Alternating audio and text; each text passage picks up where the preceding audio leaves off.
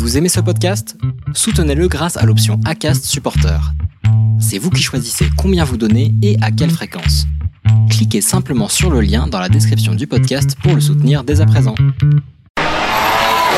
Mais que s'est-il passé un 5 mai? En 1985, Elio De Angelis réalise l'exploit de remporter le Grand Prix de Saint-Marin sans mener un seul tour.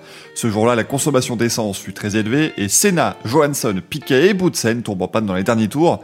Alain Prost récupère la victoire mais sera disqualifié pour voiture trop légère, permettant à Elio De Angelis de remporter son deuxième et dernier Grand Prix. En 1996, sur ce même circuit d'Imola, Damon Hill remporte donc le Grand Prix de Saint-Marin, sa quatrième victoire en cinq courses. Il devance Michael Schumacher sur sa Ferrari devant les tifosi, mais l'Allemand l'a échappé belle puisque sa roue avant droite s'est grippée dans la dernière ligne droite.